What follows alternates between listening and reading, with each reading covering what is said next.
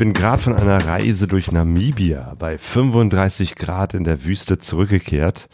Da ist diese Geschichte das komplette Gegenteil.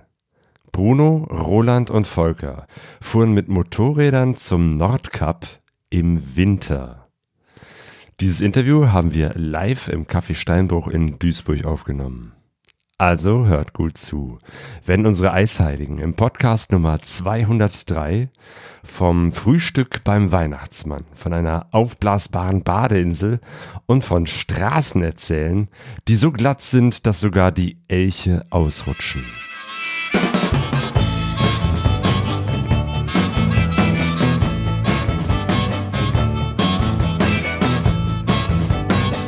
Pegasus reist. Expeditionen mit den Ohren. Herzlich willkommen zu Pegaso Reise. Wir sind Sonja und Claudio und wir sprechen heute über eine Winterreise mit Motorrädern ans Nordkap äh, bei Schnee und Eis. Heute wird es eiskalt.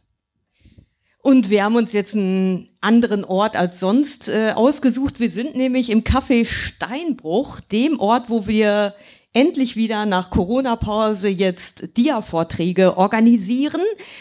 Und dort wird einer der drei Eisheiligen, die hier auf der Bühne sitzen, auch später seinen Schottland-Vortrag halten. Da freuen wir uns sehr drüber. Genau, aber jetzt geht's erstmal um eure Reise. Wir haben auf der Bühne den Roland Langenau, dem Bruno Pelliteri und den Volker Hoppe. Ja, das ist jetzt sozusagen ein, ja, wie sollen wir es nennen? Ein, die Eiscreme de la Creme und ein Gipfeltreffen, ein frostiges Gipfeltreffen der Winterreisenden. Claudio, ich mache mir ernsthaft Sorgen, ob das zu warm ist für die, weil wir sind angekommen mit Schneeregen, ein Grad. Also meinst du nicht, das ist für die viel zu warm? Meinst du, wir sollten hier die Heizung noch runterdrehen? Ja, ich habe schon gedacht, ob wir noch ein paar Eiswürfel holen, aber ich glaube, die halten es noch aus. Ja, Bruno, kommen wir mal zu dir. Also Bruno, du bist ja schon durch deine Winterreisen bekannt und hast ja mit deinem Aufspurteam hier, ne, also hast du ja schon einige verrückte Sachen im Schnee und Winter und Eis gemacht. Wie war das jetzt mit dem Nordkap? Weil das ist nämlich der Ort, wo es euch diesmal hinführen sollte. Fehlte das jetzt einfach noch in deiner Liste oder ja, wie kam es zu dieser Idee? Es fehlte tatsächlich in meiner Liste. Also wir waren ja damals ähm, in, in Russland unterwegs, 2010. Wir waren auf der zugefrorenen Ostsee, im, im Baltikum 2009 und viele, viele Wintertouren. Und ich habe natürlich immer, bin ich dem Schnee nachgefahren. Also selbst im Himalaya haben wir ja den Schnee gesucht auf unseren Sommertouren, aber ähm, irgendwie kribbelte es wieder nach all den Jahren. Und dann hatte ich eben das Glück, dass ich Roland kennenlernte. Und wird er gleich selber erzählen, wie er darauf gekommen ist. Und ich dann einfach spontan gesagt habe, ja, Roland, ich komme mit, weil zum Nordkap wollte ich schon immer mal fahren. Zum Nordkap im Winter. Ähm, Roland, dich muss ich nicht fragen, wie du auf die Idee gekommen bist, denn du hast es schon mal versucht. Du hast schon eine Vorgeschichte mit dem Nordkap äh, und einer Motorradreise. Ja, das ist tatsächlich richtig. Also ich habe das Ganze in 2020 schon mal versucht, ähm, ans Nordkap zu kommen im Winter mit dem Motorrad. Leider ist der Versuch ähm, gescheitert und hat mit einem Krankenrücktransport geendet. Ähm, damals basiert auf vielen, sagen wir, fehlenden Informationen, falschen Entscheidungen, falsches Motorrad, falsche Reifen, falsche Streckenwahl. Bisschen Pech gehabt mit dem Wetter auch, was dann letztlich dazu geführt hat. Aber natürlich kann man solche Dinge nicht unbeendet lassen. Also es war natürlich ganz klar die Intention, wiederzukommen und das auch zu Ende zu führen. Und dafür braucht man gute Partner für so eine Reise. Und da war der Bruno natürlich, den ich schon ein paar Jahre vorher intensiv kennengelernt habe, natürlich erste Wahl. Aber jetzt interessiert mich Volker, ja. ganz ehrlich. Gute Wahl, ne? Als du gehört hast, der eine ein uraltes Moped, da kommen wir ja noch mal später zu, der andere hatte sich vorher schon verletzt. Sag mal, was hat dich denn da gereizt, da mitzufahren? Solltest du so ein bisschen der Aufpasser sein für die beiden?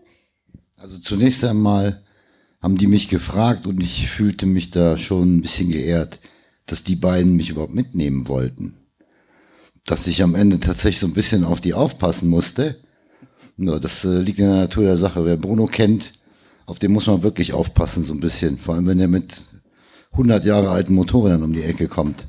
Insofern, Roland war top ausgerüstet, top aufgestellt, top erfahren. Alles super, so wie es sein soll. Und Bruno ist ja nun auch top erfahren. Und Spitzenschrauber, sonst wären wir ja nicht weit gekommen. Und zu Schrauben gab es, glaube ich, zwischendurch auch was, ne? ja, hier und da. Aber ich hatte ja auch mit meiner eigenen Krieg zu führen da, mit meinen Spikes. Das ist eine Lebenserfahrung, auf jeden Fall. Ja. Ja. Wie- wie macht man das? Wie bereitet man sich auf eine Reise vor, wo man weiß, es wird nicht nur 0 Grad Schnee und Eis geben, sondern ta tatsächlich auch unter 0 Grad? ich, ich kann das gar nicht genau klar sagen, wie man sich vorbereitet. Ich glaube, jeder muss seinen Weg für sich finden. So wie ich jetzt mich vorbereitet hatte, versucht mich vorzubereiten und die schlechtesten Spikes auf dem Planeten ausgesucht habe, von denen ich dachte, es wären die besten. Okay, Ja. also erstmal Spikes. Das heißt also Ja, erstmal ja. diese Metallnägelchen in, in den Reifen, ähm, damit man auf Eis äh, nicht ins, ins Schleudern kommt. Ich habe mich ein bisschen äh, von den US-Kollegen ähm, animieren lassen. Die Dinger heißen Cold Cutter. The best on the market. Definitiv falsch. Also jeder, der zuhört, Finger weg. Die können nix. Also Fu- aufgepasst, außer kann Funken lernen. Funken können sie schlagen. Das ist ganz gut, ja. Cool. Ja, also ich finde, das- ich finde, das ist schon mal eine, eine gute Voraussetzung.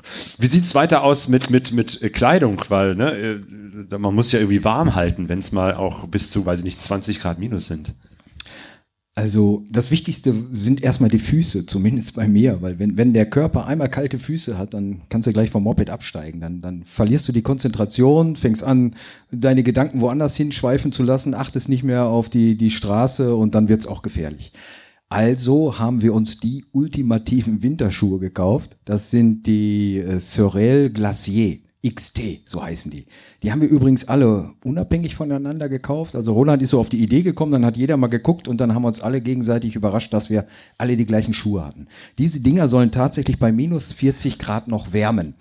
Und ich muss sagen, haben sie auch gemacht. Der einzige Nachteil bei diesen Schuhen ist, du musst den Schalthebel verändern, weil die Dinger sind so dick und so klobig, du kannst nicht mehr vernünftig schalten. Achso, den am Schalthebel am Motorrad. Den Schalthebel Weil, am Motorrad, damit Und du den Gang einlegen ja, kannst, Und, genau. und diese Stiefel oder Schuhe sind einfach besonders dick oder heizen die von selber? Also sind da irgendwie Heizdrähte verbaut hier? Nee, also die sind besonders dick. Die haben also unglaubliches Isoliermaterial und ähm, sind auch noch wasserfest und wasserdicht. Also da geht nichts durch. Und ähm, wenn es dann einem immer noch zu kalt ist, dann kann man immer noch heizbare Socken anziehen. Die habe ich tatsächlich auch bei gehabt, aber habe sie genau zweimal eingeschaltet. Wie sieht's sonst aus mit Oberbekleidung, äh, weiß ich nicht, Heizwesten, Handschuhe etc.? Es gibt überraschend viel am Markt, wie man sich darauf vorbereiten kann. Also es gibt komplette Heizausrüstung, ähm, Unterwäsche, heizbare Klamotten, heizbare Westen, Handschuhe. Ist aber alles, glaube ich, gar nicht so wichtig im Endeffekt. Also was wir festgestellt haben, und wir waren bei, ich glaube, die niedrigsten Temperaturen beim Fahren waren tatsächlich um die 25, 26 Grad minus, glaube ich, was wir hatten. Da wird's dann schon frisch, aber uns haben eigentlich unsere Klamotten gereicht, die wir hatten. Also da waren keine Heizklamotten drunter. Ja, außer bei Bruno natürlich, der friert immer ein bisschen mehr wie andere Kind- Kinder, aber das ist ja, ist ja, ist, hat andere Gründe. Letztlich ähm, haben eigentlich gute Klamotten gereicht. Heizbare Handschuhe sind wichtig und essentiell und ohne das geht's gar nicht, ist sicherlich ein heizbares Visier am Helm. Also das ist die, die Grundvoraussetzung, ganz wichtigste. Damit es nicht beschlägt wahrscheinlich, ne? damit es nicht beschlägt, ähm, was es sofort tut und nicht nur beschlagen, sondern bei den Temperaturen frieren durch das Ausatmen. ne? Du hast sofort eine Frostschicht auf dem Helm drauf. Auf der anderen Seite kannst du bei den Temperaturen mit dem offenen Helm nicht fahren, weil dann hast du schon wirkliches Risiko, dir auch Erfrierungen im Gesicht zu holen. So gut kannst du dich da nicht schützen. Volker kann da sicherlich gleich noch ein bisschen was dazu erzählen, weil da hatten wir tatsächlich auch ein technisches Problem mit dem Helm was wir dann aber lösen konnten in mehreren Schritten. Aber das ist, glaube ich, mit der wichtigste Ausrüstungsgegenstand überhaupt. Der Rest ist auch so ein bisschen individuell. Äh, wie empfindlich ist man an Händen, an Füßen, an, an, an bestimmten anderen Körperteilen. Wie viel Adrenalin hat man im Körper? Das heizt auch ganz gut, je nachdem, wie die Straßenverhältnisse sind. Also das trägt dann schon dazu bei.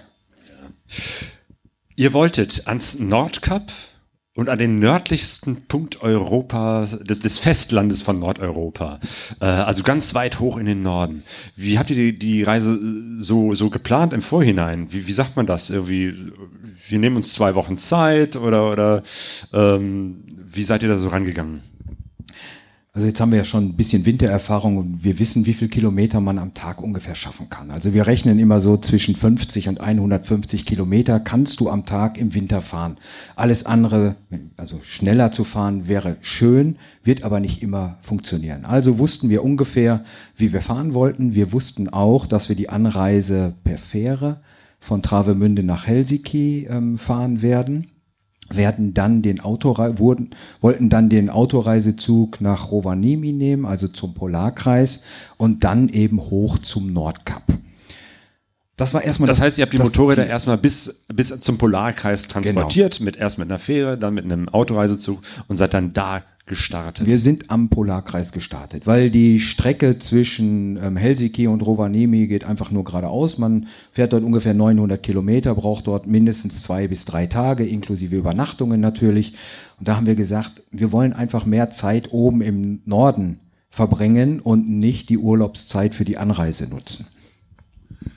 Äh, auch eine der Erfahrungen, die ich sammeln konnte in 2020. Dort sind wir wirklich von Helsinki aus losgefahren ähm, und das war der erste Fehler, den wir dort gemacht haben, weil ich bin davon ausgegangen, natürlich im Winter, Skandinavien, ab Helsinki sind die Straßen eis- und schneebedeckt und dann äh, kannst du auch mit den Spikes fahren. Wir haben aber in 2020 erstmal 600 Kilometer auf Teer zurückgelegt, weil da noch gar kein Schnee war. Und dementsprechend uns die Spikes schon aufgearbeitet auf den Teerstraßen, bevor wir überhaupt mal auf Eis und Schnee gekommen sind. Und das war auch einer der Gründe, warum wir entschieden haben, wir wollen bis Rovaniemi äh, hochfahren mit dem Zug um dann auch wirklich garantiert ab dem Polarkreis dann wirklich vereiste und verschneite Straßen zu haben. Was passiert sonst mit den Spikes? Werden die dann einfach abgefahren? Er ist einfach Metall auf, auf Teer. Ne? Die nutzen sich natürlich viel kräftiger, viel intensiver ab, als wenn du mit denen in Schnee und Eis fährst. Und ähm, wie gesagt, Volker hatte jetzt auch dieses Jahr, sagen wir, die falsche Wahl an Schraubspikes. Das macht auch nochmal einiges aus. Aber natürlich ist die Abnutzung relativ stark, egal welche Spikes du drin hast. Und 600 Kilometer Teer tut im Spike-Reifen einfach nicht gut. Ja, klar.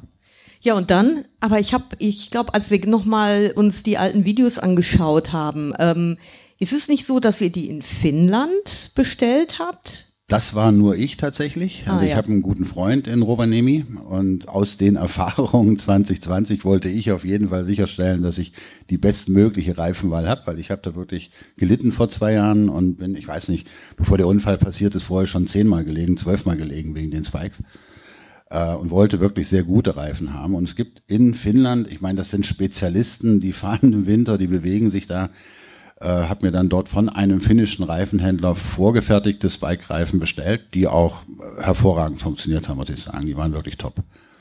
Okay, oder noch was ja, zu den? Ich wollte noch sagen, aber diese Reifen hat er nicht in Finnland aufziehen lassen, sondern hat sich die nach Deutschland schicken lassen und also. dann aufziehen lassen. Und wir haben alle unsere Motorräder vorher mit Spikes ausgestattet. Roland, wie gesagt, hat die originalen Spike-Reifen Volker und ich haben jeweils schraubspare Spikes genommen und haben die Motorräder vorpräpariert und sind dann eben mit einem Autoanhänger hoch zur Fähre, um von da aus dann mit Fähre und Zug zum Polarkreis zu kommen. Okay, das heißt, ihr wart jetzt am Polarkreis. Die Reise geht los. Und wenn ich das richtig mitbekommen habe, war eure erste Station der Weihnachtsmann. Ja, auf jeden Fall. Und zwar in Rovaniemi äh, gibt das berühmte Weihnachtsmanndorf. Das gibt's das ganze Jahr über dort. Und ähm, das ist so kitschig, dass es schon wieder schön ist.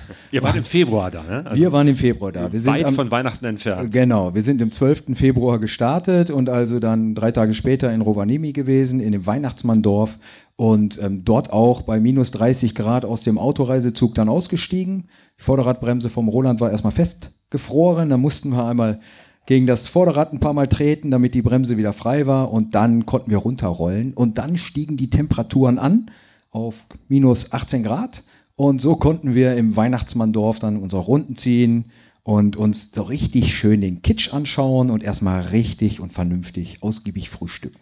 Und beim Weihnachtsmann zu frühstücken ist echt eine coole Sache. Wie frühstückt man beim Weihnachtsmann? Lebkuchen oder was? Lecker auf jeden Fall. Also die Finnen, die haben, da gab's Buffet, also alles Mögliche. Ne? Also ähm, was Süßes, was Herzhaftes, viel Kaffee, viel Tee und warme Dinge. Und dann konnten wir natürlich, nachdem wir da unsere Runden gedreht haben, erstmal losfahren und sind eigentlich zu dem nächsten seltsamen Mann gefahren. Wir sind nämlich zu Marco gefahren. Wer ist Marco? Ja, Marco ist mein Freund in Rovaniemi. Wir haben uns 2015 kennengelernt bei der äh, Zertifizierung zum IBM, äh, IBM, sage ich schon, zum BMW Instructor. Ähm, war sehr international aufgestellt und, und äh, Marco war eben dabei aus Finnland. Und ein ganz kurioser Typ, der ein Hans Dampf in allen Ecken, also der macht Motorradtouren, der macht Schneemobiltouren, der ist äh, bei der finnischen Armee in der Luftraumüberwachung, dann fährt er noch Shuttlebus zum Flughafen, dann ist er noch Hobby-Weihnachtsmann im Winter. Äh, also ich, ich Was glaube, machen also, Sie so in Ihrer Freizeit? Weihnachtsmann. gefühlt hat er immer so zwischen 8 und 15 Jobs parallel, baut Küchen auf, Industrieküchen ab und zu noch finnlandweit. Also ein, ein extrem, ähm, ja, unique Person, würde ich jetzt mal sagen, von seiner Art her. Unwahrscheinlich gastfreundlich, wahnsinnig chaotisch. Ähm, ja, und da haben wir erstmal die ersten zwei, drei Tage, zwei Tage waren wir, zwei Tage wirklich Spaß gehabt mit Marco da oben. Wo wir gerade schon vom IBM gesprochen haben. Mit was für Motorrädern wart ihr eigentlich da? Mit dem MacBook. Nein, Spaß beiseite. Äh, ich selber mit einer Tenere 700. Ähm, auch eines der Learnings aus der Tour 2020, wo ich mit einer L50er GS Adventure gefahren bin. Gewicht ist dort einfach ein Thema. Ähm, und wenn eine 280 Kilo Maschine mal ins Wackeln kommt, liegst du einfach zwangsläufig auf Schnee und Eis und da ist Gewicht einfach der Schlüssel. Und da war die T7 deutlich, deutlich leichter und angenehmer zu fahren natürlich als die dicke. Bruno oder Volker, du hattest, was war, du hattest auch eine Yamaha, ne? Ja, meine geliebte XT660R. Gewichtstechnisch top. Also passt zu meinem leichter, mickrigen ne? kleinen Körper. Also ich bin da ziemlich gut mit unterwegs. Der Roland ist ja zwei Meter groß. Ja, das ist ja nicht so schlecht unter solchen Bedingungen. Wenn man ein bisschen kleiner ist, und Bruno ist ja nochmal 14 Zentimeter kleiner als ich. Jetzt habe ich es gesagt, Bruno. Ich habe ja nicht gesagt, wie groß ich bin. Ja, und da ich ja zwergenhaft bin, habe ich gerade gehört, fahre ich dann nämlich auch die kleinste Maschine, eine Kawasaki GPZ 305 von 1987. Wie hat die sich denn geschlagen neben den moderneren Komplizen? Also ich finde gut, die Jungs neben mir wahrscheinlich denken was anderes, aber ähm, ich hatte keine großen Defekte. Ich meine, kann ich auch nicht, weil ich habe vor der Tour erstmal den kompletten Motor auseinandergenommen, weil die hatte so einen leichten Ölfilm und dann habe ich einfach den ganzen Motor zerlegt, alle Dichtungen neu, die da waren und dann fuhr sie auch traumhaft. Ich hatte ein paar Probleme mit der Batterie, also ich musste sie irgendwie zwei, dreimal fremd starten, aber sonst nichts Wildes. Aber du hat, Volker, du hattest auch irgendwie äh, Schwierigkeiten am Anfang mit deiner XT, oder? Irgendwas musste repariert werden. Äh, tatsächlich, ja. Ich, ähm, immer wenn ich was vorkam nach links lenkte, ging das Moped aus. Und die Kombination mit glatt und miesen Spikes war sehr unbefriedigend. Das heißt, ihr habt die Route immer so geplant, immer, dass ihr rechts rumfahren musst. Also irgendwas Elektrisches bahnte sich da an, aber gut, da sind wir natürlich als Aufspurteam. Ist ja kein, keine Herausforderung. Die einzige Herausforderung ist, zieh die Handschuhe aus und du hast äh, eiskalte Finger und schon machst da gar nicht mehr viel. Aber Bruno und ich haben das glücklicherweise beim guten Freund äh, vom Roland in der Halle in einer 750 Quadratmeter großen Monsterwerkstatt äh, eine der chaotischsten, die ich jemals gesehen habe. Ja. Lebensgefährlich, Minenfeld, Ja. Arbeitssicherheit null. Ja. Aber wir haben es da super bei lässigen 20 Grad äh, finden können. Ein Kabelbruch oder ein Steckerbruch. Äh, und dann war das auch wieder okay. Also keine, keine echte Herausforderung. Sowas. Die Spikes waren nerviger. Ich meine, würdet ihr sagen, dass man ohne so eine gewisse Schrauberkenntnis überhaupt so eine Reise machen sollte? Also ich glaube, jede Art von ein bisschen abenteuerlichen Reisen hilft es schon, wenn man zumindest mal ein, ein äh, sagen wir, Grundwissen am Motorrad hat, zumindest mal Basisdinge wie Reifen flicken oder sonst irgendwas machen kann. Wenn man natürlich das Glück hat, MacGyver persönlich bei der Reise dabei zu haben, wie ein Bruno, dann erhöht sich dieser Spielraum natürlich deutlich. Ja, also äh, da waren Aktionen und Reparaturarbeiten allein, allein das defekte Heizvisier an Volkers Helm, das war schon, muss ich sagen, ich hätte es weggeschmissen, ganz einfach, oder oder äh, keine Ahnung, was ich da überhaupt hätte machen wollen oder sollen. Und also ich habe immer gesagt, zum Schluss MacGyver ist eine Pflaume, der hat Bruno noch nicht kennengelernt. Das ist der Spruch, MacGyver ist eine Pflaume. Das werde ich mir merken. Ähm, Roland, du hattest eben gesagt, dass, ähm, also nicht nur, wenn man jetzt irgendwie im Sand ist, äh, wenig, ge wenig Gewicht viel ausmacht, sondern auch genauso im Schnee. Wie war es denn so mit äh, eurem Gepäck? Habt ihr da im Vorfeld auch geguckt, dass ihr da möglichst reduziert fahrt? Naja, Gepäck ist, ist natürlich bei jeder großen Tour immer eine Frage. Wenn du Ja. irgendwo ein bisschen Offroad unterwegs bist oder abenteuerlich unterwegs bist, sollte man das Motorrad natürlich nie zu voll packen.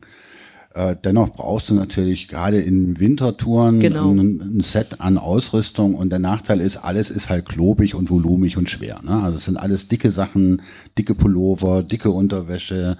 Äh, du kommst halt relativ schnell auf Volumen. Auf der anderen Seite ist das Gewicht aber auch nicht so hoch. Außer natürlich Bruno, der ist ja im Prinzip, er hat ja ein bisschen gelogen. Er ist ja nicht mit einer GPZ gefahren, eigentlich ist er ja mit zwei GPZ gefahren. Weil äh, der hatte mindestens eine zweite GPZ verschraubt an seinem Motorrad überall noch verteilt als Ersatzteile mit dabei. Äh, daher muss man das ein bisschen relativieren. Aber äh, nee, Spaß beiseite. Äh, natürlich spielt Gewicht eine Rolle. Und das Motorrad bewegt sich eben auf Eis und Schnee. Du fährst nicht gerade, egal ob jetzt die Spikes halten oder nicht. Und ähm, diese Bewegung ist natürlich leichter auszugleichen mit einem leichten Motorrad und mit, mit, mit ein bisschen weniger Gewicht drauf, als wenn du eben eine schwere, dicke Kiste fährst, wie ich vor zwei Jahren, was ich dann auch ähm, ja, zu spüren bekommen habe letztlich. Ja. Ich habe jetzt noch mal eine Frage zu den Spikes, weil ich ja diese Erfahrung noch nicht gemacht habe. Ähm, äh, ich erinnere mich auch an so einen Satz aus eurem ähm, Beiträgen, die ich mir dann noch mal angeschaut habe, dass ihr dann, weiß ich nicht, 200 Kilometer eisige Fläche oder so gefahren seid und dann noch Schneefall. Äh, wie ist das? Also trotz dieser Spikes, äh, kriegt man nach der Zeit trotzdem, ich meine, das ist natürlich individuell, das Sicherheitsgefühl, das ist schon klar. Aber ist es so, dass, dass man sich so daran gewöhnt, dass man dann trotzdem, obwohl man auf Eis fährt, sich sicher fühlt? Ja, genau so ist es auch. Also du fährst vom Schiff runter, fährst nach Helsinki rein, hast dann eben teilweise noch Asphalt und, und dann fängt so ein bisschen Schnee an und du denkst, du wirst es nie schaffen. Ne, da, die ganze Fuhre eiert und ähm, rutscht hin und her. Dann das Vorderrad fährt dahin, wo das Hinterrad nicht hin will und all diese Geschichten. Und du denkst wirklich, ey, wir haben ja gerade fünf Kilometer geschafft und ich möchte jetzt schon aufgeben und heulen. Und dann, wenn man dieses Tal der Tränen durchgangen ist ne, und dann so den ersten, die ersten zwei Stunden auf Eis fährst, dann denkst du plötzlich, ach, ich kann ja doch ein bisschen schneller fahren. Und so steigerst du dich rein, von Tag zu Tag, von Stunde zu Stunde und kommst immer weiter. Dann kommen die ersten Schneeverwehungen. Auch da geht man natürlich mit einem richtigen Respekt ran und fährt dann langsam da rein und dann merkst du, hm, Diesmal ist das Vorderrad nicht um einen halben Meter gesprungen, sondern nur 30 Zentimeter, geht doch eigentlich. Oder das Hinterrad hat dich mal nicht überholt, weil die Spikes gepackt haben. Und so steigerst du dich da rein und bekommst immer mehr Sicherheit, so dass es tatsächlich später damit endete, dass ich auf einer ganz glatten Straße irgendwo in Finnland mit 120 entlang fuhr.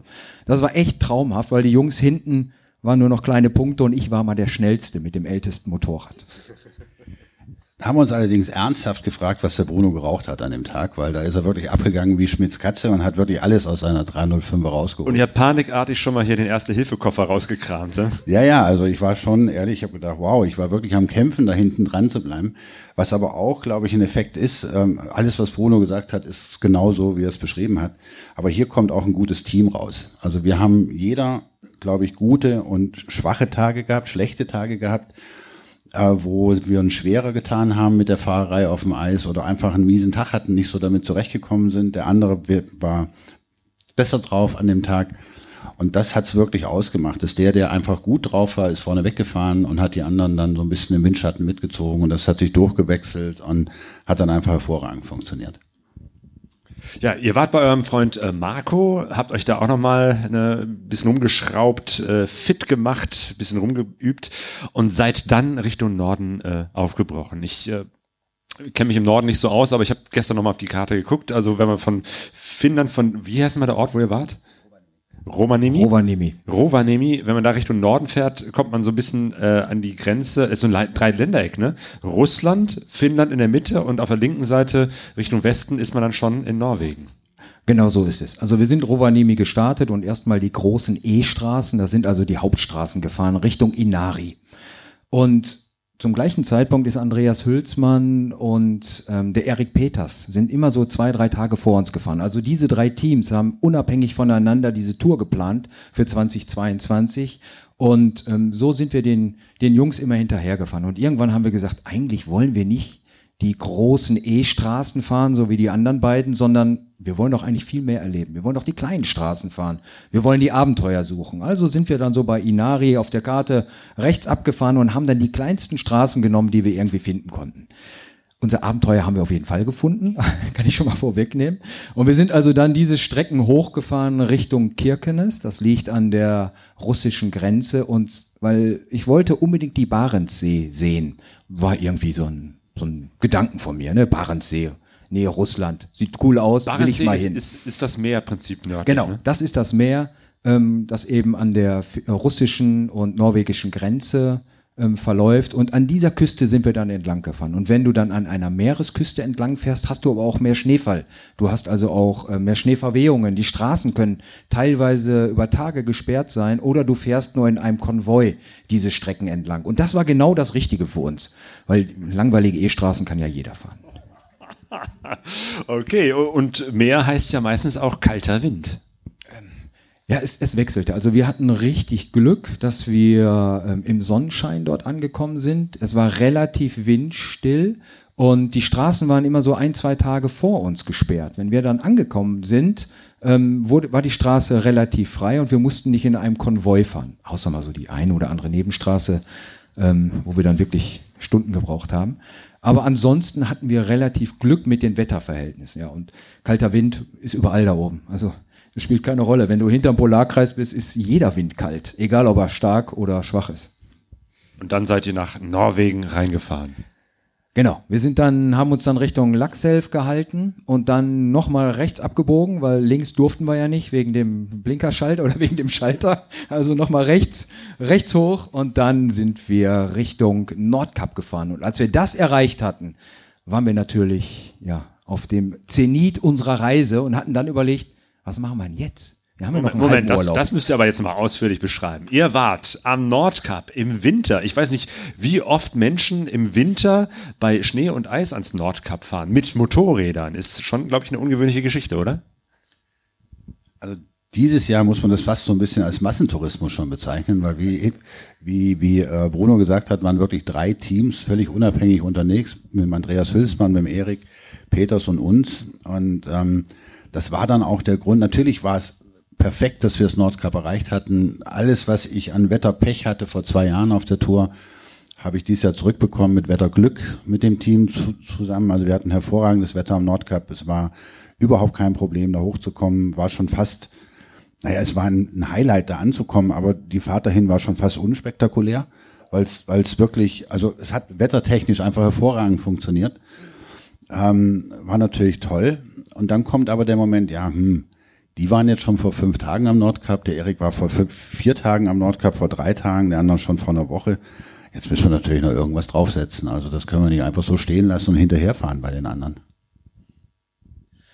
Ja, und dann haben wir eben so auf die Karte geschaut und dann haben wir festgestellt, hm, das Nordkap liegt hier auf einer Insel. Habe ich mir bis dato nie Gedanken gemacht. Ne? Das Nordkap liegt auf einer Insel. Und dann haben wir so, so philosophiert und dann überlegt, was wäre denn der nördlichste Punkt des Festlandes? Da müsste man doch mal hinfahren. Und der nördlichste Punkt, den man mit einem Motorfahrzeug erreichen kann, ähm, des europäischen Festlandes, das ist letztendlich Sletnes.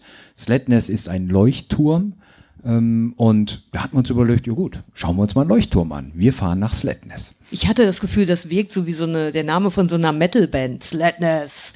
Aber so ein bisschen der, schlecht, der ja. Weg dahin war ja für euch auch so ein bisschen brutal, ne?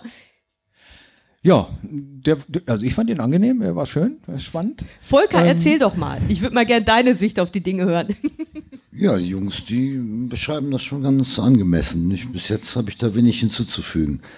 Äh, und Ja, das war schon spektakulär, die Anreise. Also jetzt und ihr nicht, habt die nicht nur Nordlichter auch gesehen, ne? Sondern auch der Ort dort davor, Gamvik. Dahin zu kommen war schon an dem Tag, äh, ja, sehr speziell, würde ich mal sagen. Also ich bin da tausend Tose gestorben. Und dass wir das Glück hatten, von Gamvik ähm, bis Sletnes überhaupt äh, kommen zu äh, dürfen, war, dass ein Tag vorher ein Wartungstrupp so ein bisschen das Ganze frei gemacht hat. So ein bisschen. Weil am Ende mussten wir doch noch Schnee scheppen. Und zwar ordentlich. Da lag nämlich noch mal irgendwie 100.000 Kubikmeter im Weg. So, also das, aber als wir dort, dort ankamen, Aber, aber erstmal großer vor- Moment. Ja, vorher wart ihr erstmal in Gamvik, ne? Das Genau. ist dieses Fischerdorf. Genau. Allein dahin zu kommen, ne? Ihr habt sogar noch die, die Nordlichter vorher gesehen, ne? Das ist ja auch nochmal, also ich habe die Fotos gesehen, Die wieder haben wir vorher dieses gesehen. grüne, schimmernde Licht am, am Himmel. Nachts ist ja schon mal was ganz was Besonderes. Das war auch ein ganz besonderer Moment. Tatsächlich. Also, wenn ich so meine ganzen Erfahrungen zusammennehme, aber dieser Moment war überragend. Wir hatten ein unglaubliches Glück. Bitterkalt. Wir, wir waren da um neun, halb zehn abends oben auf dem Berg. Ich würde sagen, so um die minus 30 Grad. Unfassbar kalt. Und dann war dieser Moment einfach da. Und dann war das echt irgendwie alles cool in dem Moment. Sehr cool. Alles war gut. Keine kalten Füße mehr.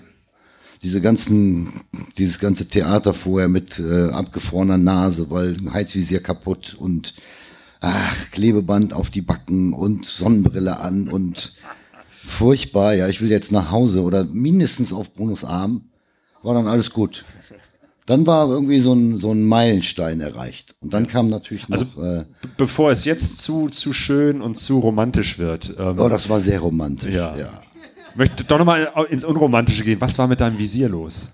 Ja, das ist ähm, ähm, tatsächlich, wenn man das so mal rekapituliert, du musst immer zahlen für dumme Fehler. Mir ist nämlich im Hafen mein Helm runtergefallen, wo ich schon dachte, nicht gut. Ja, und dann später definitiv nicht gut. Dann hat das Ding einfach aufgehört zu funktionieren. Und das brauchst du äh, genau äh, 10 Millisekunden, um festzustellen, dass da irgendwas nicht funktioniert. Weil dann plötzlich äh, das Weiß. Visier zufriert. Weiß, war nur noch weiß. Und ich dachte schon, ich wäre blind geworden. Spontan. Nee, war aber nicht. Dann habe ich es aufgemacht, dann habe ich gesagt, okay, aufmachen ist auch keine Option. Also das ist ein echtes Dilemma. Ne? Nur Genau. tatsächlich, das ist so dieses, was ich auch so kenne, ne? wenn man gerade Männer machen das ja oft, mache ich morgen.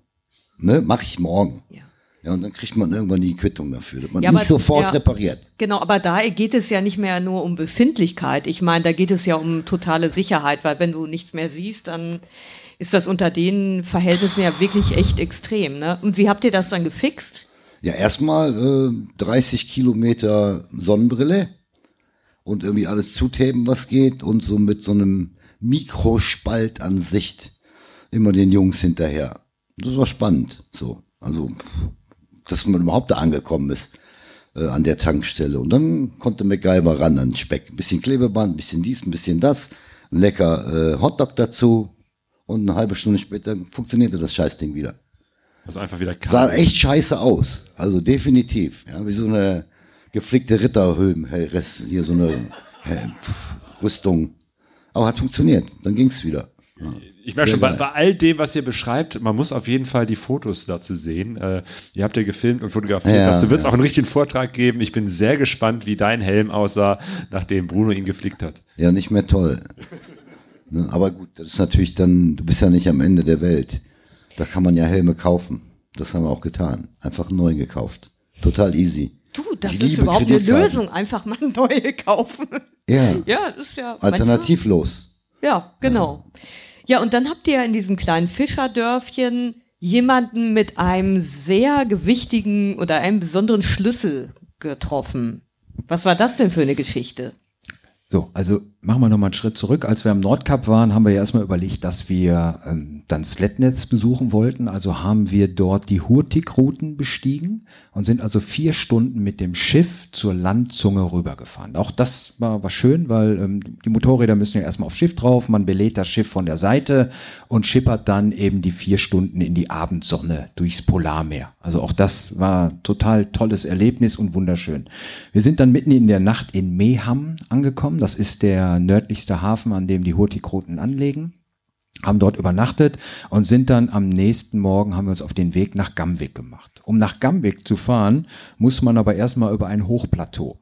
Dort setzte dann ein Schneesturm ein. Roland war ungefähr zehn Meter vor mir und ich habe ihn nicht mehr gesehen. Wir wussten, dass wir alle irgendwo zusammenhängen und dass keiner heult oder schreit, also ist auch keiner gefallen. Also sind wir dann so über dieses Hochplateau gefahren. Aber 10 Meter ist auch echt sehr knapp, ne? Ja, wirklich sehr knapp. Ne? Und ähm, ich, wie gesagt, ich habe seine Rücklichter nicht gesehen. Ich habe immer so vermutet, der müsste da irgendwo sein. Und als dann der Schneesturm aufheb, ähm, sich, sich auflöste und so langsam die Sonne rauskam, waren wir schon in Gamvik angekommen, ohne es so richtig zu merken. Und dort lief ein Mann mit seinem Hund über die Straße. Und das war Jan, Jan Erik. Und Jan Erik hat sich total gefreut und ähm, hat uns erstmal eingeladen zu seinem Haus. Wir haben, ähm, als wir ans Haus angekommen sind, haben wir uns schon gewundert, weil das ist eine alte Fischfabrik gewesen und das Heimatmuseum. Und Jan Erik ist der, der ähm, Direktor von sechs Heimatmuseen, die es dort oben an der, an der Küste eben gibt. Dort hat er uns dann erstmal mit Kaffee versorgt und hat dann eben seine Lebensgeschichte erzählt und hat sich total gefreut, weil er ist früher auch Motorradfahrer gefahren. Und er hat gesagt, im Sommer kommen schon kaum Motorradfahrer vorbei, aber ihr seid definitiv die ersten Winter-Motorradfahrer, die jemals ähm, Gamvik erreicht haben. Und dann haben wir ihm von der Geschichte von Sletness erzählt und er sagte, oh, klasse, ähm, normalerweise kommt er nach Sletness eben nicht hin, weil das ist ein Schotterweg und im Winter wir, läuft nur das automatische Leuchtfeuer und da ist dann eben zwei Meter Schnee. Aber wie Volker gerade sagte, hatten wir Glück. Ein Tag vorher war ein Maintenance-Trupp unterwegs, der dieses Leuchtfeuer reparieren oder warten sollte. Leuchtturm ist da, ne? Der Leuchtturm, genau. Leuchtturm Sletness 4. 4 heißt eben das Leuchtfeuer. Und die haben eine Straße geschoben, die aber mittlerweile schon wieder zugeschneit war. Und er sagte, probiert euer Glück und weil ihr die allerersten Motorradfahrer seid, bekommt ihr diesen Schlüssel und hält uns den Schlüssel des Leuchtturmes vor die Nase. Ja, und das war natürlich super. Also hatten, wussten wir ganz genau, wir müssen auf jeden Fall zu dem Leuchtturm, egal wie und selbst wenn wir laufen, wir müssen aus dem Leuchtturm rausgucken. Ja, und dann sind wir zum Leuchtturm gefahren. Und ich war froh, dass Volker seinen Klappspaten dabei hatte, also so eine klappbare Schneeschaufel, denn die haben wir gebraucht. Wie, wie war die Straße da? Also Du sagst schon, die waren nicht mehr frei. Äh, also da war keine Straße mehr. Der, der Schotterweg, den es dort gab, der lag unter zwei Meter Schnee und dieser Maintenance-Trupp hat Zwei ja. Meter? Ja, der hat ja dann so eine Furche geschoben, ähm, auf der man dann fahren konnte, aber immer nur äh, teilweise. Ne? Also zwischendurch gab es dann wieder neue Schneeverwehungen und ähm, dort bin ich überwiegend mit meiner kleinen GPZ stecken geblieben, weil die hat so einen tief sitzenden Krümmer und der hat dann immer wie so ein, so ein Schneeschieber, immer so, ein, so einen kleinen Schneewall aufgebaut, bis dann irgendwann die GPZ nicht mehr durchkam. Also mussten Volker und ich wieder schaufeln. Roland ist schon mal ein paar Meter vorgefahren, hat versucht, die, den Weg zu ebnen für mich und so haben wir uns dann Stück für Stück vorgearbeitet, bis wir dann den Leuchtturm erreicht hatten. Und das war ein Highlight. Wie lange wart ihr da unterwegs? Also ganz genau kann ich es gar nicht mehr sagen, aber ich glaube, das waren von Gamweg zu dem Leuchtturm fünf, sechs Kilometer und ungefähr zwei, zweieinhalb Stunden gebraucht, um da hinzukommen für diese fünf Kilometer. Also es war mehr, wir wären zu Fuß wahrscheinlich etwas schneller gewesen, wenn wir es alleine zu Fuß versucht hätten. Und dann wart ihr an diesem Leuchtturm. Der ist jetzt wirklich der nördlichste Punkt von Festlandeuropa, den man motorisiert erreichen kann. Ja, das stimmt. Und, und ähm, ich persönlich muss vielleicht noch eine kleine Anmerkung machen. Ich persönlich fand es noch viel anstrengender, dann auf den Leuchtturm hochzukommen, als die Motorräder dahin zu bringen. Ich bin die letzte Wendeltreppe da wirklich auf allen Vieren hochgekrabbelt. Wir waren patsche nass geschwitzt, obwohl es da draußen irgendwo 10, 15 Grad minus hatte. Weil wir haben vorher schon die zweieinhalb Stunden natürlich gekämpft mit den Motorrädern, ausgebuddelt, geschoben, gemacht, getan, also alles irgendwie gewuchtet, um da hinzukommen äh, und dann in dem Leuchtturm erstmal die Klamotten, die Winterklamotten vom Leib gerissen und dann ging es die Treppen noch hoch. Ich hab's auch nicht so mit Höhe, muss ich ganz ehrlich sagen, persönlich. Und dann sind das so Metalltreppen, wo man toll runtergucken kann. Ne? Also, also die letzte Wendeltreppenumrundung ging dann so wirklich auf allen Vieren und ich war einfach nur heilfroh, dass ich da oben in dem Ding angekommen bin. Und du, du musst dir dieses Bild vorstellen. Ne? Das sind da zwei, zwei Jungs, Volker und ich, die gucken dann da runter und sehen so einen zwei Meter Kerl auf allen Vieren die Stufen hochgehen. Habt ihr das Mit- auch auf Video mit oder Panik Foto? im Gesicht. Natürlich haben wir das auf Video. Vortrag Und- ist dann nächstes Jahr. Also Volker und ich hatten Spaß, auf jeden Fall. Also das war dann deine persönliche Challenge, Roland, ne? Diese ganzen Winterverwehungen, Glatteis, alles nichts, aber die Treppe vom Leuchtturm. Ja, so ist das halt. Das war dann aber wirklich so der, der, der höchste Punkt oder der nördlichste Punkt. Von dort aus seid ihr dann wieder auf die Rückreise aufgebrochen. Genau so war's. Da war dann der Wendepunkt der Reise. Wir hatten ja dann auch ähm, genau auch die Hälfte des Urlaubes rum oder ein bisschen mehr als die Hälfte des Urlaubes. Und dann sind wir also wieder südlich gefahren. Wir konnten also dann wieder rechts rumfahren, damit die Motorräder nicht ausgehen. Gut geplant. Genau. Wie, wie war das eigentlich? Ihr, ihr Zelt hattet ihr jetzt nicht dabei, ne? Irgendwie, ihr, ihr habt immer irgendwo was gefunden zum Übernachten? Ja, genau. Also am, während der Vorbereitungszeit hatte ich dann so ganz naiv gesagt, oh, ich würde gern zelten gehen und eine, eine Nacht draußen ich oder fast gedacht, genau, ne? ein paar Nächte draußen ist doch toll. Ich muss auch mal meine Schlafsäcke wieder ausprobieren, ehe die alle einstauben. Und hab dann so rumphilosophiert, bis der Roland dann immer so ruhiger wurde und immer so ein bisschen rumdruckste und sagt, ja, hm, und überleg mal. Und irgendwann sagte er, ja, bei seinen Erfahrungen der letzten Tour war es dann eben so, wo findet man denn überhaupt eine ebene Fläche, wo du ein Zelt aufbauen kannst? Wenn überall anderthalb Meter Schnee liegt, musst du erstmal schaufeln und buddeln. Du musst mit deinem Motorrad ja noch erstmal von der Straße runterkommen, um irgendwo Deswegen einen der Platz zu finden. ne? Genau. Deswegen auch die Schneeschaufel. Ähm, das zweite Thema ist dann eben auch die Zeit. Also wir haben ja nicht so viele Sonnenstunden zum Fahren. Und wenn wir also dann erst anfangen, uns einen Zeltplatz zu suchen, den dann freizuschaufeln, die Zelte aufzubauen, muss man relativ früh anfangen, um überhaupt noch was zu sehen. Und am nächsten Morgen genau das gleiche Spiel. Du musst alles wieder abbauen, bis du auf den Motorrädern sitzt. Und das geht alles auf die Fahrzeit. Und das dritte Thema ist auch ganz klar das Gewicht und das Gepäck. Ähm, auch da schleppt man wieder unnötig viele Kilos mit, wo wir dann eben gesagt haben, wir verzichten darauf, wir werden schon immer irgendwo eine Pension, eine Hütte, ein Zimmer, irgendwo Unterschlupf finden und wir zelten dann eben nicht. Was sich im Nachhinein auch als, als sehr gut herausgestellt hat, weil auch das war abenteuerlich genug und schön genug, die Hütten und Zelte zu benutzen, äh, die Hütten und Hotels und Pensionen zu benutzen. Auch da haben wir unglaublich schöne Erfahrungen gemacht. Ja, und eine ganz besondere Erfahrung war ja dieses ähm, Eishotel, ne? Ja, das, das ist das Eishotel bei Kitty Lee. Also wir sind dann jetzt schon ähm, ziemlich weit unten auf unserer Reise, so in der Nähe der, der schwedischen Grenze im, im Westbereich von, Nor äh, von Finnland. Und es gibt mehrere Eishotels in Finnland und wir hatten uns dann eben eins rausgesucht in Kitty Lee. Und haben uns dann überlegt, wir müssen uns das einfach anschauen, weil diese Eishotels haben immer bestimmte Mottos. Und in diesem Jahr war dann eben in Kittilä Weltraum und Space, Spaceman das Motto. Und man kann auch als Tagesbesucher diese Hotels besuchen. Man zahlt so 19 Euro Eintritt und kann sich dann den ganzen Tag in diesem Eishotel aufhalten. Ich bin sehr wintererfahren und ich liebe die Kälte. Aber ganz ehrlich, in so einem Eishotel möchte ich nicht schlafen. Ne, Man schläft da wirklich auf, auf Also das Betten aus ist Eis. wirklich aus Eis herausgeschnitten. Das ist alles aus Eis. Die Wände, die, die Gebäude sind natürlich irgendwo noch ein bisschen mit, mit Stahl oder Holz verstärkt, aber alles ist irgendwo aus Eis. Und an den Wänden selber sieht man regelrechte Ornamente, Reliefs, die nur aus Eis geschnitten sind. Ähm, so ein Hotel hat eine, eine hoteleigene Bar. Da gibt's dann eine Kinderrutsche aus Eis, da gibt's einen Tresen aus Eis, da gibt, sind selbst die Schnapsgläser aus Eis. Und dementsprechend natürlich auch die Zimmer. Und jedes Zimmer hat ein anderes Motto. Man liegt dann auf einem Eisquader, das ist dann das Bett, und bekommt einen richtig schönen dicken Schlafsack. Aber allein zum Pipi machen musst du ja aufstehen und rausgehen. Und deswegen würde ich mir das immer überlegen, in so einem Hotel zu übernachten. Und es ist wahrscheinlich auch ziemlich teuer, oder? Ich glaube, mehrere hundert Euro, je nachdem, ob du ein einfaches Zimmer nimmst oder eine Suite. Günstiger war wahrscheinlich die Nacht, wo ihr in einer alten Schule übernachtet habt, oder? Ja, und zwar das war in, in Borself. Ähm, wir sind ähm, oben am Laxefjord runtergefahren und dann war, es ist immer so, so um, um die drei, vier Uhr gewesen, wo wir dann gesagt haben, wir schauen uns jetzt mal ähm, nach einer Pension um. Und das Schöne ist, wenn du in Finnland oder Norwegen unterwegs bist, selbst in diesen kleinsten Städten, die es gibt, es gibt immer irgendwo eine Tankstelle. Und die Tankstelle ist ja meist immer so der Treff. Der ist jede Tankstelle hat immer einen kleinen Supermarkt, immer eine kleine Einkaufsmöglichkeit, immer einen kleinen Imbiss. Oft treffen sich dann die Senioren dort noch zum Kaffee trinken oder die Jugend ganz einfach zum Hamburger essen, was auch immer. Es ist so der Dorfmittelpunkt. Und dort haben wir dann angehalten und haben dann eben den Tankstellenbesitzer gefragt, ob es eine Übernachtungsmöglichkeit gibt. Er hatte uns dann so ein, zwei Hotels und Pensionen genannt. Wir sind dann hingefahren, aber die waren zu.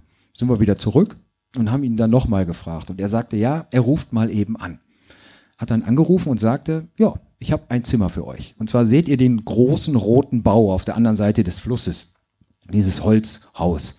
Und er sagte, das ist die ehemalige Schule von Borself. Es wurde eine neue Schule gebaut und die alte Schule ist von 139 Dorfbewohnern aufgekauft worden. Und diese, diese Käufergemeinschaft ähm, lässt gerade die Schule umbauen zu einer, zu einer Pension, zu, wie eine Art Jugendherberge.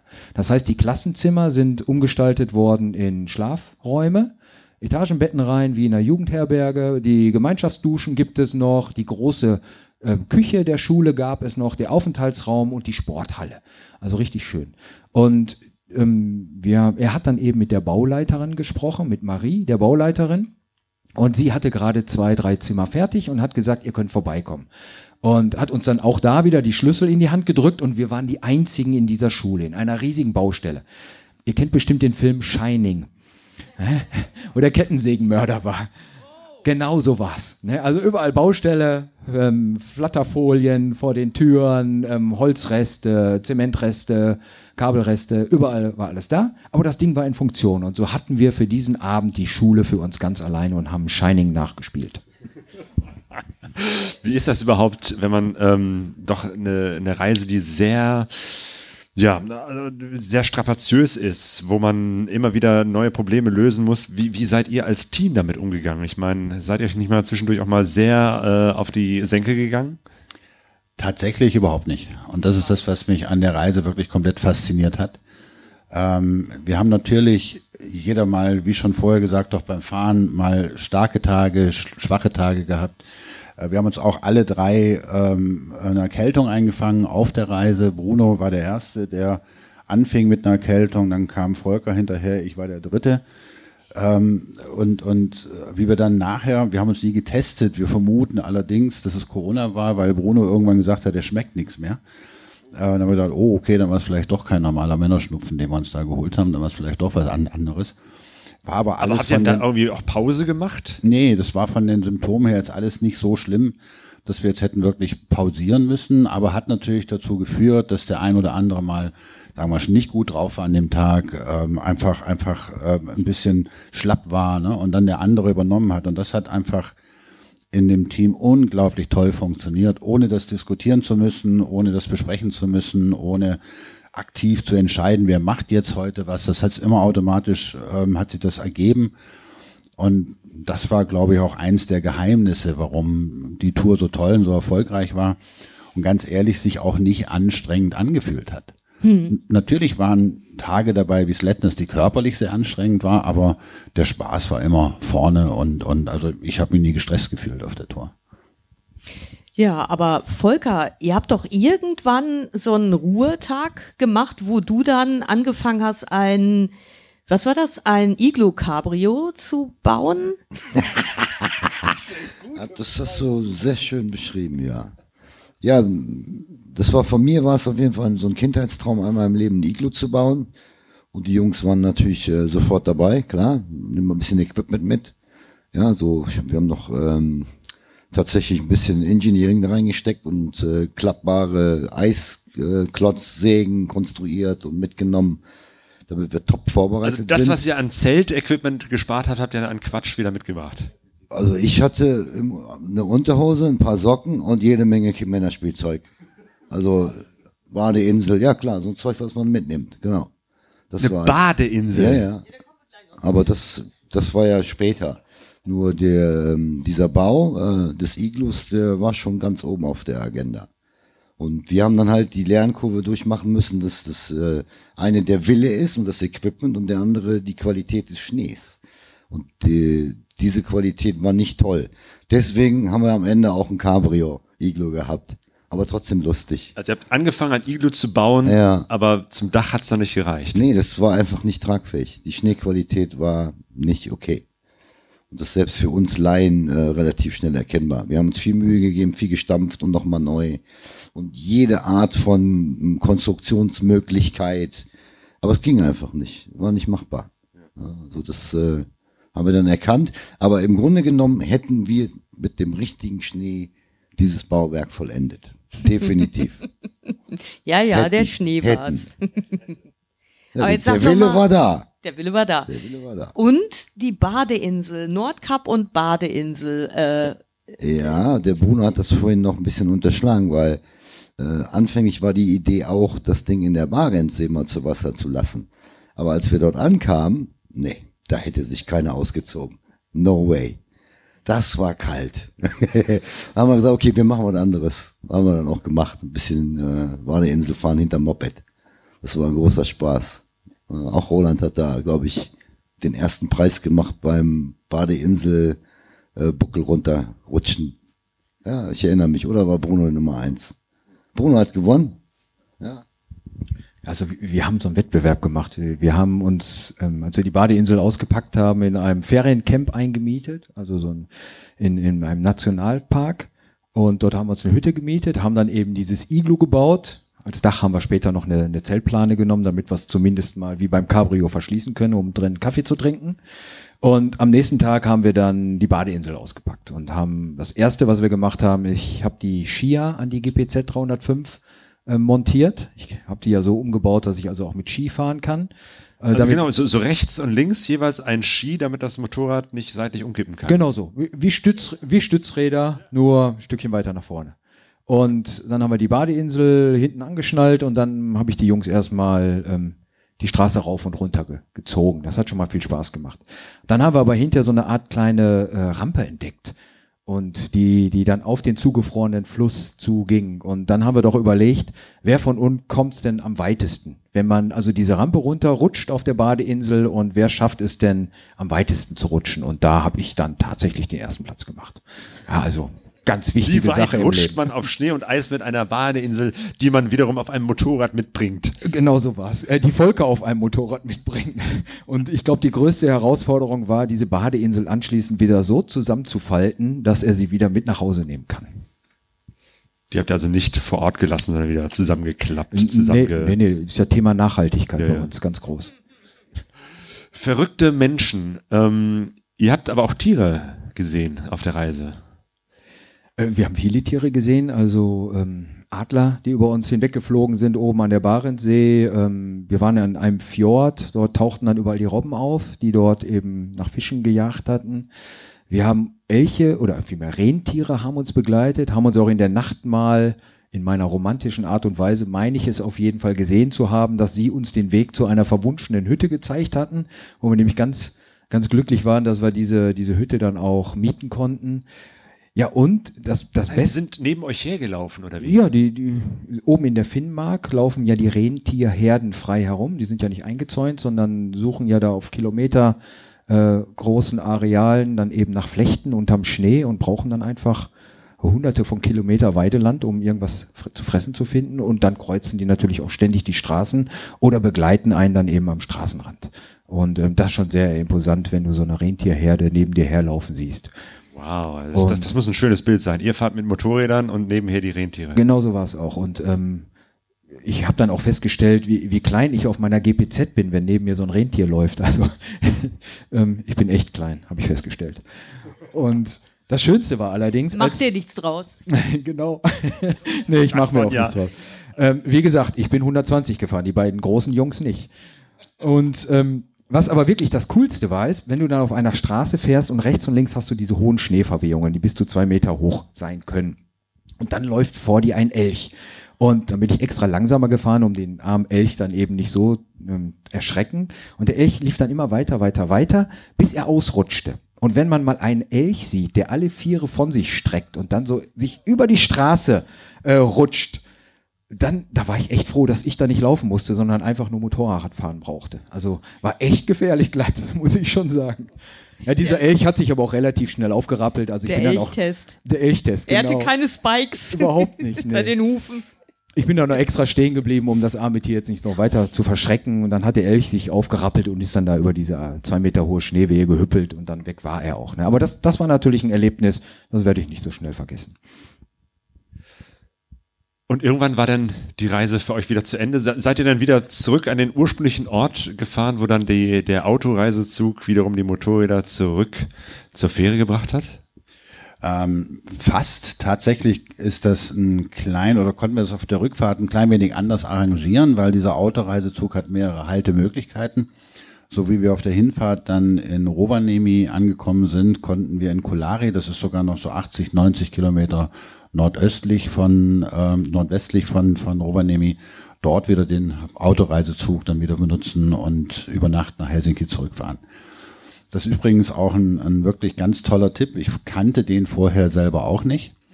Auch für jede Art, egal ob man jetzt im Auto unterwegs ist, mit dem Motorrad, äh, man spart unwahrscheinlich viel Zeit. Das Ding ist sagenhaft komfortabel, toll ausgerüstet, ähm, super Bordrestaurants. Diese Kabinen sind wirklich komfortabel, sogar für meine Größe absolut ausreichend. Jede Kabine hat ein eigenes Bad, eigene Toilette dabei.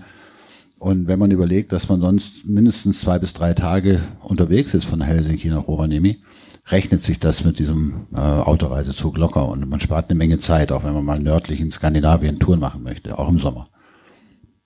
Ja, und von den Kosten her ist es eigentlich auch ähm, überschaubar. Also für den, für den Autoreisezug zahlt man hin und zurück so um die 350 bis 400 Euro pro Person inklusive Motorrad. Und ähm, das in einer Zweierkabine mit eigenem Badezimmer ist schon wirklich gut. Also ist überhaupt nicht mehr zu vergleichen mit den Autoreisezügen, die man hier in Europa kennt, sondern das ist wirklich modernster Standard und ähm, das hat richtig Spaß gemacht, die Nacht in dem Zug zu überbrücken. Gab es irgendwo so einen Augenblick, ich meine, ihr habt schon gesagt, eigentlich hat die Teamarbeit sehr gut funktioniert, äh, trotzdem mal etwas, wo ihr vielleicht dran gedacht habt, äh, wir brechen ab oder das, das bringt nichts mehr oder wir, wir schaffen das nicht? Nö, überhaupt nicht. Also gar nichts, oder? Ich gucke jetzt hier gerade in die Runde. Ich kann mich an keine Situation erinnern. Im Gegenteil, wir haben sogar immer noch überlegt, was können wir denn noch oben draufsetzen? Ne? Fahren wir jetzt doch nochmal rechts und links rein oder lassen wir die Vernunft? Und bei links hat Volker gesagt, nee, um Gottes Willen. genau. Und ähm, nee, kein bisschen. Das Einzige war vielleicht, als ich in Natemo die frischen Rippchen morgens um um 10 Uhr gegrillten Hip Rippchen essen konnte und nichts mehr übrig war, wo ich vielleicht gedacht habe, kaufe ich mir noch mal welche. Aber das war der einzige Zweifel, den ich auf dieser Tour hatte. Was war das Highlight eurer Reise? Also für mich war das Highlight einfach diese Teamzusammengehörigkeit. Also jetzt gar nicht vom Ort oder sonst was abhängig, sondern einfach, ich erlebe mit zwei richtig tollen Freunden eine Polarlandschaft, die ich mit einem Motorrad bereise und dann auch noch mit den zwei guten Kumpels. Das war für mich das Beste. Äh, kann ich nur unterschreiben. Ich glaube, das ist das ist Highlight der ganzen Reise. Ähm, so Dinge, Tage wie Nordkap, wie Sletness zu erreichen, wie äh, diesen diesen schlitternden Elch äh, zu beobachten oder der der Rettungshubschrauber, der uns überflogen hat, da in zehn Meter Höhe über dem Kopf, wo wir fast alle vom Moped gefallen sind. Das sind alles so natürlich Highlights auf der Reise. Aber ähm, die Reise an sich mit wirklich guten Freunden, mit, mit ähm, nie Momenten, egal ob es jetzt schwierig geworden ist, ob es technisch schwierig geworden ist, wir sind eingeschneit worden, wir sind durch Schneetreiben gefahren, wir haben nicht gewusst, äh, finden wir noch irgendwas zum Übernachten, haben uns schon drüber diskutiert, was haben wir denn zum Biwaken dabei und wie kommen wir durch die Nacht. Da war nie ein Moment dabei, wo auch irgendein geringer Zweifel war, lassen wir das oder drehen wir um oder machen wir es nicht oder war das eine blöde Idee. Und wenn, dann hat das nur jeder für sich selber gedacht, ganz allein im stillen Kämmerlein und hat es nicht gesagt. Volker, hast du mal gedacht, irgendwie mit den beiden, das ist ja furchtbar? Also ich kann dem nichts hinzufügen. Das ist äh, exakt genauso. Das, äh, das äh, wurde durch das Team die Freundschaft getragen. Das Ganze. Da, und dadurch, denke ich, auch blendet man diesen ganzen, mit, ich habe kalte Füße, äh, blendet man ganz schnell aus. Das ist einfach eine Wahnsinnsdynamik, die entsteht. Durch Freunde, durch eben, das wird schon weitergehen. Ne? Der eine hat einen schwachen Moment und der andere hält einen hoch. Und da kann man sich super fallen lassen. Also das, also ich kenne ja auch Geschichten von, von äh, Motorradfahrern, die das alleine machen. Und da habe ich unfassbaren Respekt vor. Aber das nicht zu teilen am Ende, ja, für mich wäre nix. Das musst du wirklich teilen können mit Menschen. Und nicht für sich alleine und ja, dann hast du das für ewig für dich. Halte ich nicht für zielführend. Für mich jetzt. So. Also ich kann da nichts hinzufügen. Und diese Geschichten habt ihr jetzt äh, hier mit uns geteilt. Dafür erstmal ganz, ganz herzlichen Dank. Und ihr werdet sie auch nochmal, äh, auch die, die Bilder teilen, äh, die ihr gemacht habt. Äh, kleine Videos, Fotos, wahrscheinlich sogar noch ein paar mehr wilde Geschichten. Es wird äh, im nächsten Jahr einen Vortrag geben, äh, an dem du, Bruno, arbeitest, Nordic Frozen, wo man diese und noch mehr Geschichten äh, eben halt nicht nur hören, sondern auch sehen kann. Genau, also der wird im Februar hier im Café Steinbruch die Premiere haben, im Lagerfeuer natürlich, wie, wie alle unsere Vorträge immer die Premiere im Lagerfeuer haben werden. Und da freue ich mich schon drauf, weil Ich habe jetzt auch für den Tourenfahrer den, den Artikel zusammengestellt und beschrieben und habe da also auch die Reise nochmal erleben dürfen. Und wenn ich natürlich dann mit dem Vortrag, mit der Vortragsarbeit intensiv einsteige, dann werde ich die Reise ja nochmal erleben. Und das ist immer das Schönste für mich. Ich erlebe ja jede Reise dreimal, bei der Vorbereitung, bei der Reise und hinter bei der Nachbereitung. Und ähm, ich habe jetzt schon für mich alleine wieder geschmunzelt, als ich vorm Rechner saß und habe wieder die verschiedensten Szenen im Kopf gehabt. Und da freue ich mich schon drauf. Und wenn wir drei dann im Februar hier sind und von unseren Geschichten erzählen. Also ist schon eine coole Sache gewesen. Ja, apropos cool, das leitet mich jetzt zu unserem nächsten Vortrag über, der auch äh, extrem um ex ein, die Bereisung eines extremen Landes geht, aber in die ganz andere Richtung. Und zwar ist das der Vortrag von Dirk Schäfer, Namibia, Land der Extreme. Und das ist der dritte Zwölfte 22. Da haben wir hier im Lagerfeuer diesen Vortrag. Ein ganz anderes Extrem. Ja, und wenn ihr wissen wollt, wie macht man eigentlich so einen Vortrag? Wie, wie, äh, wie kommt äh, eine Reise, die man gemacht hat, äh, mit den ganzen Bildern, vielleicht auch Videos und Geschichten, die man erlebt hat, wie baut man daraus wirklich eine, eine spannende Geschichte, die man dann auch live hier auf der Bühne vortragen kann? Äh, dazu wird der Dirk Schäfer einen kleinen Workshop machen. Das machen wir als Podcast. Das wird dann wieder ein Live-Podcast sein, allerdings nicht live auf einer Bühne, sondern im Internet. Wir machen das als Livestream. Und zwar am Montag, den 28. November um 20 Uhr. Die Infos dazu und alle anderen findet ihr auf pegasoreise.de, wo es auch diesen Podcast, den wir hier aufgenommen haben, äh, geben wird. Euch drei, Roland, Bruno, Volker, sage ich erstmal herzlichen Dank für die Geschichten, die ihr hier erzählt habt. Ähm, das war wirklich äh, cool. Vielen Dank. Wir danken euch.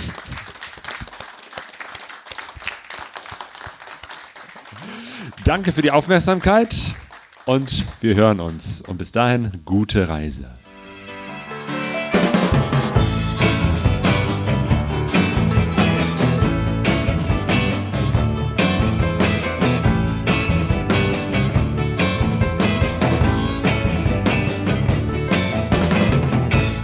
pegasoreise.de